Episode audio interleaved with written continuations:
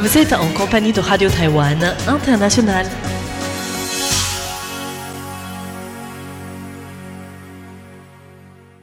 Bonjour et bienvenue en compagnie du service français de Radio Taïwan International. C'est François-Xavier Boulet pour vous accueillir et vous présenter le programme de ce lundi 13 mars. Tout d'abord, dans notre première partie consacrée à l'actualité, vous retrouverez le journal de l'information présenté aujourd'hui par Florian Dai. Ensuite, je vous retrouverai dans le cadre du décryptage de l'actualité où nous parlerons sport avec la performance de Taïwan dans la phase de poule du groupe A de la Classique mondiale de baseball 2023 qui avait élu domicile à Taichung. Pas de qualification mais que d'émotion. Après notre page d'actualité, place à la page thématique du programme de ce 13 mars avec l'émission Retour à la source animée par Meg Wang qui vous parlera de la situation des algues à Taïwan. À suivre également sur notre site internet la suite des aventures des sept chevaliers et redresseurs de Thor, dans l'émission Compte à rebours présentée par Thérèse Pan, avec aujourd'hui un important et stratégique jugement qui attend le grand magistrat Bao Cheng. Voilà pour le programme de ce lundi 13 mars. Excellente écoute, voici tout de suite le journal de l'information présenté par Florian Dai, un journal dont voici les principaux titres. Une délégation de parlementaires des pays Balkans à Taïwan. Opposition en voyage de vétérans en Chine. Décès de Pairang Pavavalung, flûtiste du groupe Paiwan. Donnie Yen sur la scène pour les Oscars, aux grandes dames des protestants hongkongais. Délégation de parlementaires des pays Balkans à Taïwan. La présidente Tsai Ing-wen a reçu ce matin le groupe d'amitié parlementaire Kosovo-Taïwan et la délégation parlementaire de Macédoine du Nord et de Roumanie. Elle a remercié la délégation d'avoir rendu cette visite possible. La première a regroupé des représentants de plusieurs pays et de différents partis dans les Balkans. La présidente a noté que Taïwan et la Banque européenne pour la reconstruction et le développement ont un partenariat solide et elle se réjouit d'utiliser cette plateforme pour explorer davantage d'opportunités de coopération entre Taïwan et le Kosovo, la Macédoine du Nord et la Roumanie dans les domaines de l'énergie verte, de l'information et des communications, du commerce et de l'investissement et de l'entrepreneuriat féminin. Avdullah Hoti, ancien Premier ministre du Kosovo, a déclaré par la suite que la visite de la délégation avait aussi pour but de partager des expériences sur des questions telles que la transparence et la responsabilité parlementaire, qui sont, selon lui, des sujets importants pour le renforcement de la démocratie et de la représentation citoyenne. Opposition au voyage de vétérans en Chine. L'Académie militaire de Huangpu est un institut de formation militaire fondé par Sun Yat-sen en juin 1924 près de Canton. Cette académie a joué un rôle important dans la formation militaire et politique de nombreuses figures du nationalisme chinois.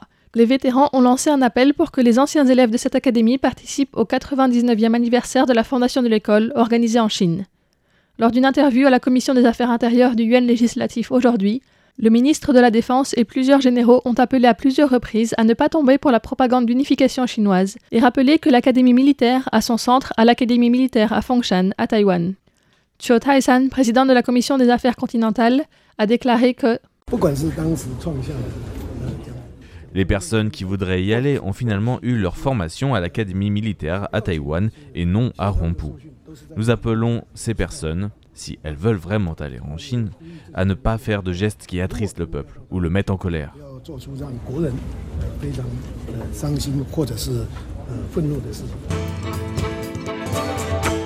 Décès de Paihang Pavavalung, flûtiste du groupe Paiwan. Paihang Pavavalung, qui a préservé l'important art traditionnel de la flûte nasale de Paiwan, est décédé le 11 mars, à l'âge de 89 ans. Selon un communiqué de presse publié aujourd'hui par le ministère de la Culture, le ministre Shuje a exprimé ses profondes condoléances. Paihang Pavavalung avait consacré sa vie à l'enseignement, à la préservation, à la promotion et à la transmission de la fabrication et de l'interprétation de la flûte nasale et à bouche des Paiwan. Né en 1935, il vivait dans la tribu d'Awalan, à Sandiman, dans l'extrême sud du pays. Il avait arrangé la musique du film Connection by Fate et remporté le prix de la meilleure bande sonore au Festival du film de l'Asie-Pacifique en 2000. D'après le communiqué, la flûte à nez et à bouche est l'instrument de musique le plus représentatif de la culture musicale traditionnelle des Paiwan. Elle reflète le système de classe, le mode de vie, les caractéristiques musicales, l'art et l'artisanat des Paiwan, et elle est aujourd'hui sur le point de disparaître. Paihang Pavavalung a reçu plusieurs reconnaissances pour son travail de préservation de l'art traditionnel de cette flûte, y compris celle de trésor national. Donnie Yen sur scène pour les Oscars, aux grandes dames des protestants hongkongais. Dans une interview accordée en février, l'artiste martial hongkongais Donnie Yen avait déclaré que le mouvement anti-extradition de 2019 à Hong Kong n'était pas une protestation mais une émeute, suscitant l'indignation. Des manifestants ont lancé une pétition sur le site change.org demandant que Donnie Yen ne soit pas invité d'honneur à la cérémonie des Oscars 2023 et récoltant plus de 100 000 votes.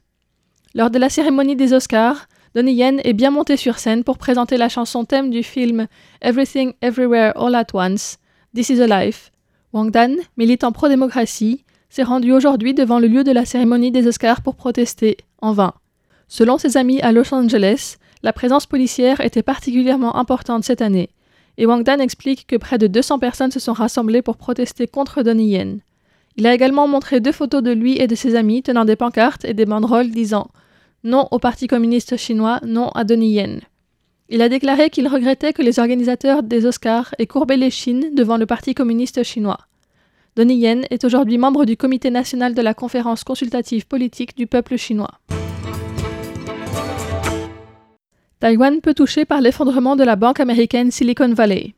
La 16e banque des États-Unis, la Silicon Valley Bank, a récemment annoncé sa faillite.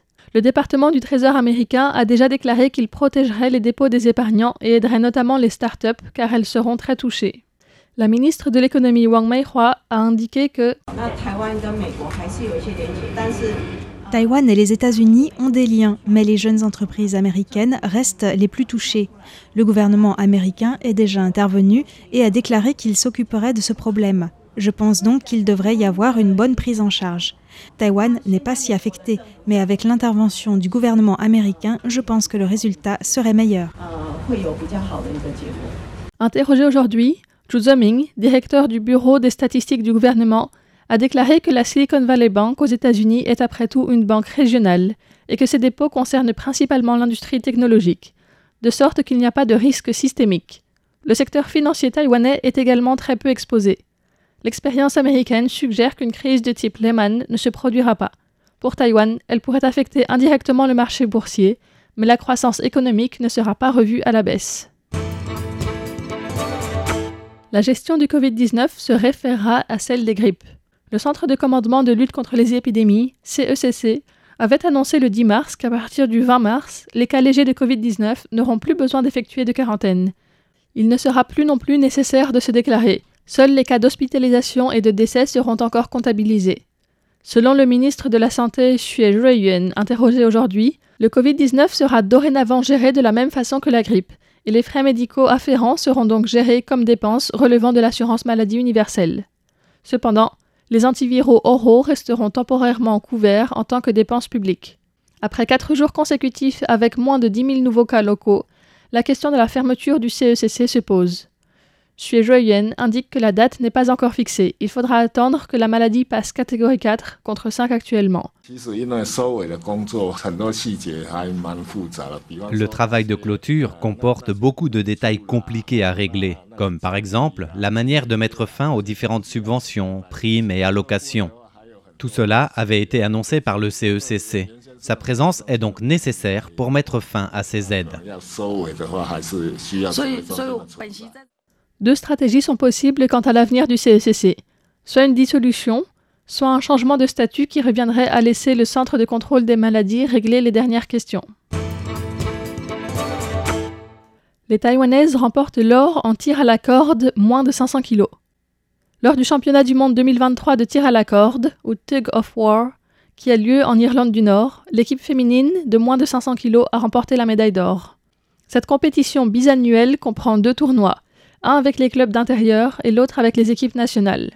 Les équipes de huit athlètes s'affrontaient en tirant sur une corde dans le but de faire avancer l'équipe adverse. L'édition 2022 ayant été reportée à cause du Covid-19, Taïwan défendait donc son titre d'or de 2020 contre l'Irlande, le Pays basque et la Chine. La coach Kuo Sheng a souligné l'importance de ce succès, car dans l'équipe de moins de 500 kg de cette année, la moitié des athlètes sont nouvelles. L'équipe masculine de moins de 600 kg a par ailleurs remporté le bronze vendredi, tout comme l'équipe mixte qui a remporté aussi le bronze dans la catégorie de moins de 580 kg.